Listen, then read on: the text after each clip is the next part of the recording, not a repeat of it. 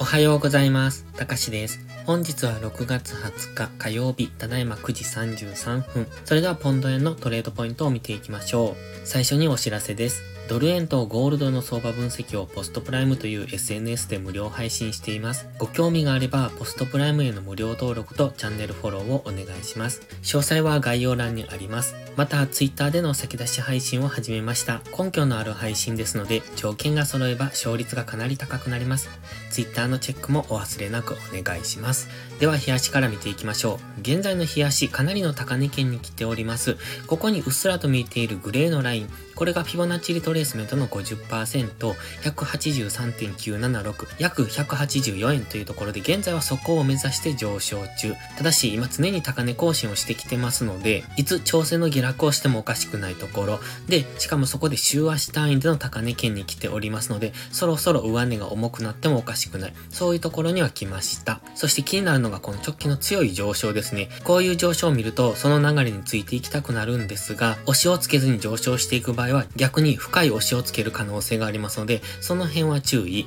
ただ、今のところ上昇トレンド中ですので、強く上昇している限りは、下がったところを買っていくという押し目買いスタンスですね。冷やしのストキャスティクスは高値圏、ただマックディが強いですので、やはり少し下がったところは買われやすい、そんな試合にはなってますので、1時間足とか、それ以下の足ぐらいで押しをつけたところからの上昇の流れに乗っていくのが良さそうです。冷やし単位の押しをつけるのであれば結構深めに下落すると思いますので、その辺は注意ですね。チャンネル登録してね。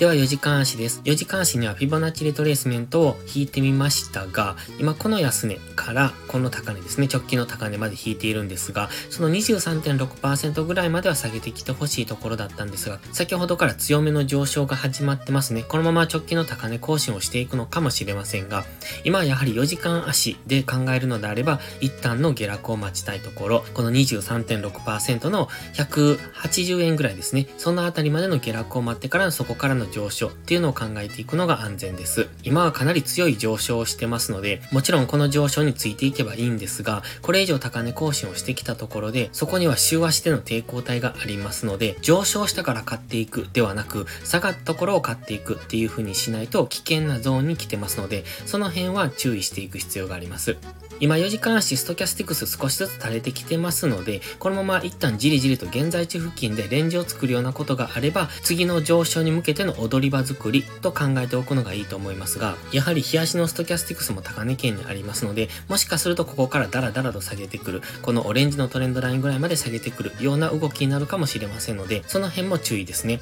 今の相場は焦ってエントリーすると危険ですので、ロングエントリーは慎重に、かといって逆張りは危険ですので、それはやめた方がいいと思います。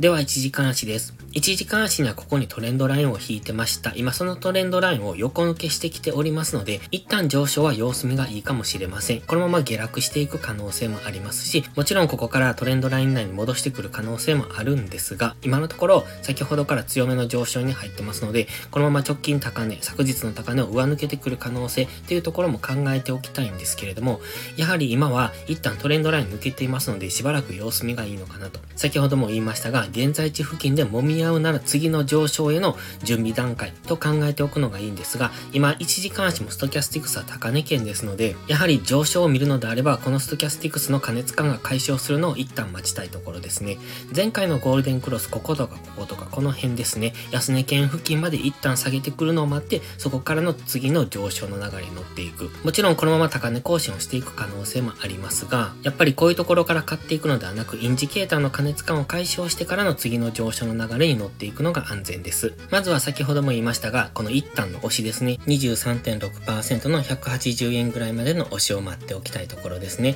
そこまで下げてくれば次4時間足単位での上昇に入っていく可能性がありますので、その辺までは待ちがいいのかなと思ってます。今のところずっと強く上昇してきてますので、焦ってこの上昇トレンドに乗っていきたい気持ちもわかるんですが、やはり待つってことが大切ですので、焦ってトレードすると損失を増やしますので、しっかり待つことが大切。そしてエントリーポイントを逃してしまったのであれば、しばらく上がっていくのを待つ。次の押しまで待つですね。上がりきって一旦下落をする。もしくは踊り場を作るのを待って、そこからの次の上昇のチャンスを待つっていうことをしていく方が長く生き残っていくコツですので、焦ってトレードしないというところを念頭に置いておいてください。ですので、今はこのあたり180円ぐらいまでの押しを待つ。そして180円付近での下げ止まりを待ってからそこからの次の上昇の流れを見ておくといいと思いますます。それでは本日は以上です。この動画がわかりやすいと思ったらいいねとチャンネル登録をお願いします。そして最後にお知らせです。YouTube のメンバーシップでは初心者の方向けの丁寧なスキルアップ動画を毎週更新しています。トレードの基礎が学べるメンバーシップにご興味があれば一度お試しください。また初心者ではないけど安定して勝てないという方はポストプライムでのプライム会員をお勧めしています。こちらは YouTube のメンバーシップと違って2週間の無料期間があります。7月からプライム会員価格を値上げしますので少しでも気になる方はお早めの行動がお得です。今登録すれば値上げ後も今の価格が適用されます。ぜひ無料期間を有効にご活用ください。詳細は概要欄にあります。それでは本日も最後までご視聴ありがとうございました。たかしでした。バイバイ。